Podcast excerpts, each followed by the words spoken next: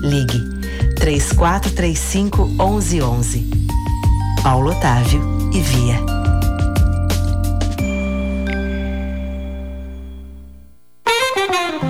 Giro Gastronômico, com o chefe Rogério Lisboa. Olá, pessoal. Seguir uma receita? Parece óbvio isso, né? Mas não é não. Leia a receita mais de uma vez até o final. Isso vai evitar que você seja surpreendido por um legume, por exemplo, que deveria estar picado e você só descobre isso depois que os outros ingredientes já estão no fogo. Siga as instruções de uma receita à risca. Toque pessoal é outra coisa. Observe o tempo estipulado para o preparo. Se for muito demorado e você tem pouco tempo, melhor deixar para outro dia aquele prato.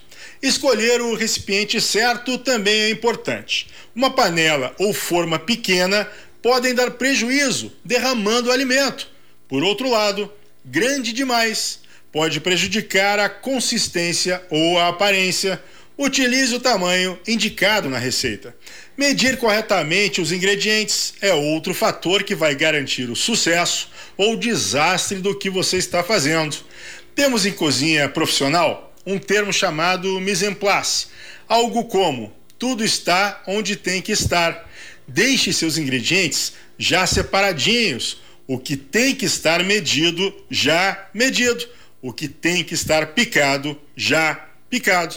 E uma última dica: se pede forno pré-aquecido, pelo menos uns 10 minutos antes, o forno já deve estar sendo aquecido para receber o prato.